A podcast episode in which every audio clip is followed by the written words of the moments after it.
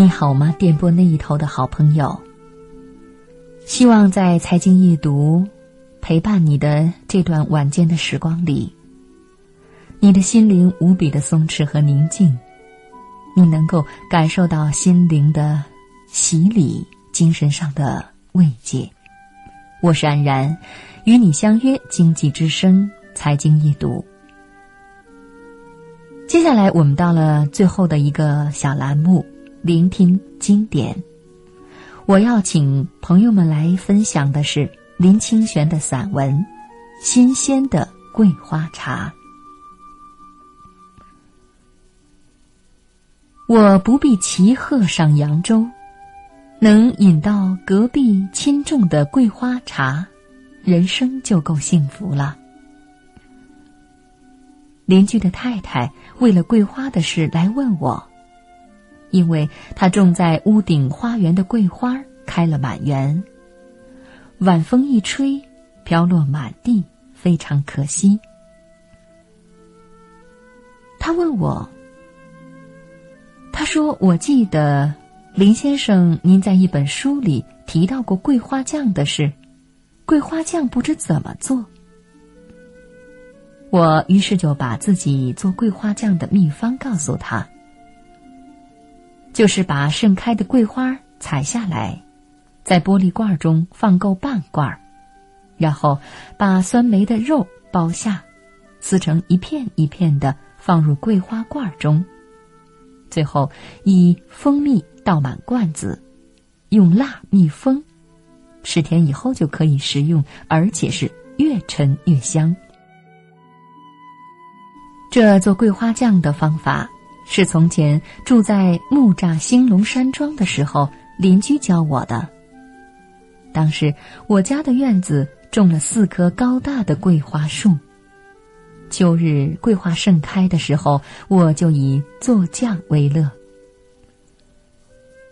酿好的桂花酱用处很多，可以涂面包、馒头，可以蘸梅、桃、草莓，也可以当菜的佐料。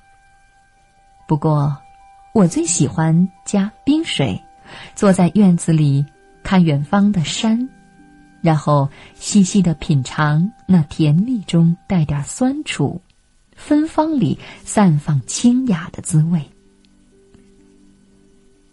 我搬离木栅以后，就没有再做过桂花酱。人远事遥，也失去了当年的心情。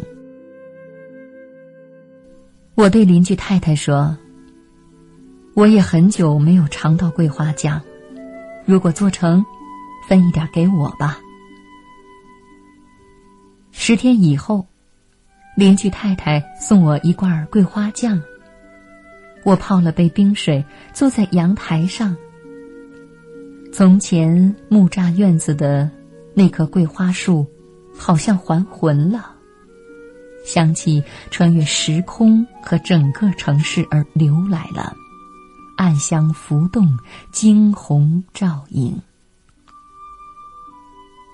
邻居太太的桂花酱做的比我的更好，可能是她种的桂花比较肥大而芳香，也可能是女性的手巧心细，或者是我太久没有尝到此味。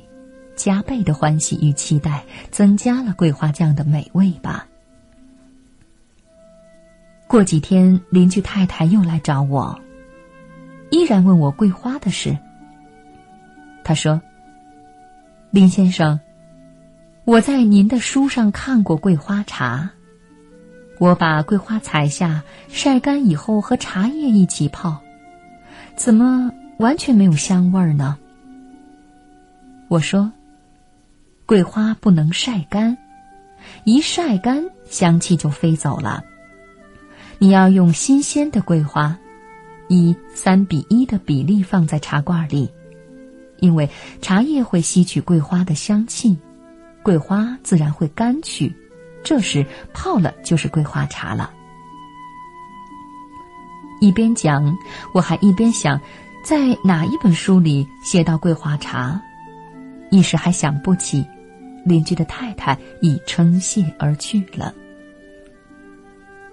几日后，在楼下的中庭相遇，他开心极了，说：“还是新鲜的桂花才对呀。”中秋过后不久，邻居太太到我家喝茶，带来一罐桂花。他说：“这是今年秋天最后一批的桂花了，我采了一个早上，拿来送给林先生。”我打开罐盖儿，满座的朋友皆为之惊呼。那桂花的香气完全没有隐藏的溢了出来。我们当场就把这中秋最后的桂花，和着今年初春的乌龙泡来喝了。桂花乌龙，不只是茶香味美而已，还有一种细腻温润。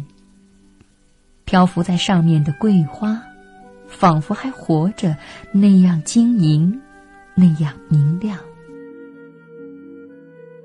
虽然我们整个夏天到秋天都在谈着桂花的事，但有比桂花酱更好的，那是人的心情；也有比桂花茶更香的，那是人间的情谊。这世间。争名逐利的人很多，但能在身边事物中找到清欢的人也不少啊。我想到苏东坡有一首诗：“可使食无肉，不可使居无竹。无肉令人瘦，无竹令人俗。人瘦尚可肥。”世俗不可依，旁人笑此言似高还似痴。若对此君仍大嚼，世间哪有扬州鹤？苏东坡在这里用了扬州鹤的典故。传说从前四个人在一起，谈起自己的心愿。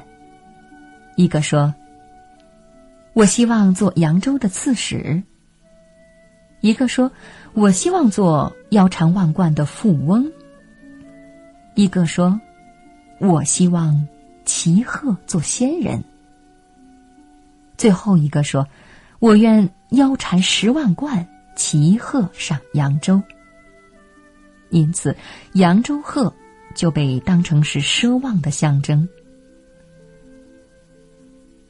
在生命的选择上，我们在物质方面可以瘦一点，却不要成为俗气的人。